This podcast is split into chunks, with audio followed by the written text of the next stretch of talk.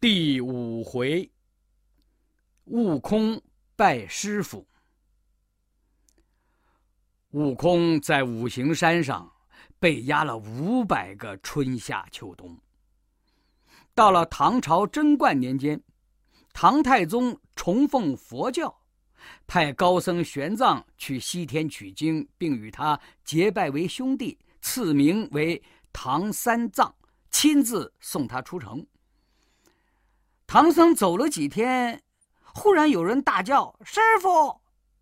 走过去一看，见一只老猴压在山下，头顶长着青苔，耳朵冒出藤蔓，下巴长出青草。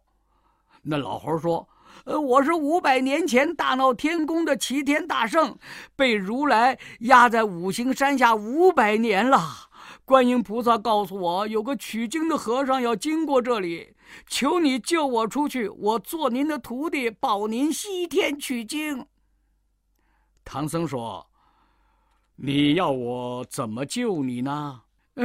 呃，你到山顶上把如来佛的六字灵符揭下来，我就可以自由了。”唐僧爬上山顶，果然看见一幅金光闪闪的六字灵符。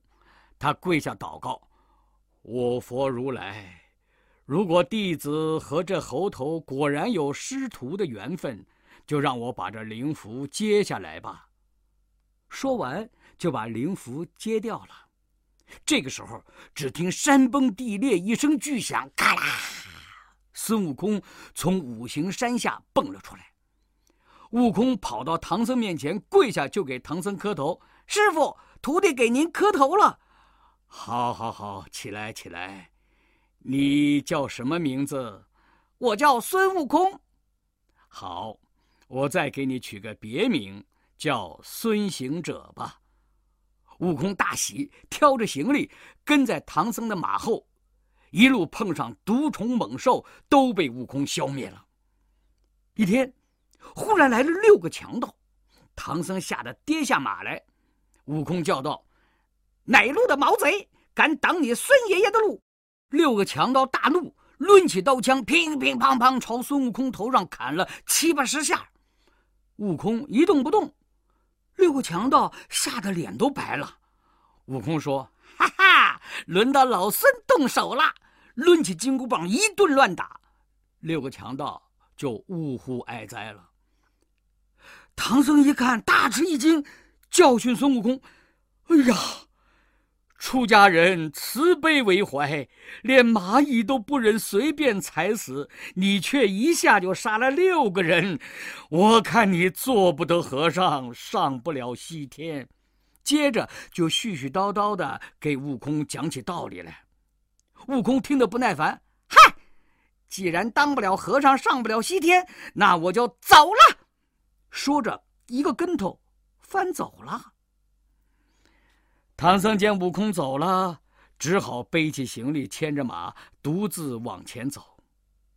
不一会儿啊，遇见一个老太婆。这个老太婆是观音菩萨变的，她送了唐僧一顶花帽，叫他给悟空戴上，又教了唐僧一篇紧箍咒，然后说：“如果孙悟空再不听话，你就念着紧箍咒。”他就再不敢对你无礼了。再说孙悟空，他到了东海龙王那儿，讨了杯酒喝。龙王一直劝他不要半途而废。悟空想来想去，觉得有理，就又一个跟头翻了回来，向唐僧认错。唐僧说：“哎呀，为师已经饿得头昏眼花了，你去把包袱里的干粮拿来给我吃。”悟空打开包袱，哎，看见里边有一顶花帽，就兴冲冲的戴在头上。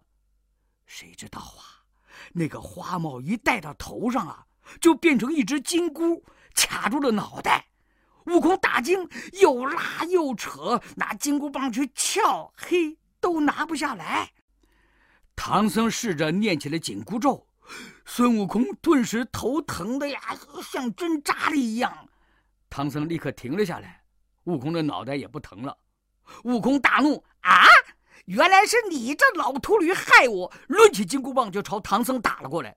唐僧连忙又念起了紧箍咒，孙悟空疼得呀，在地上直打滚儿。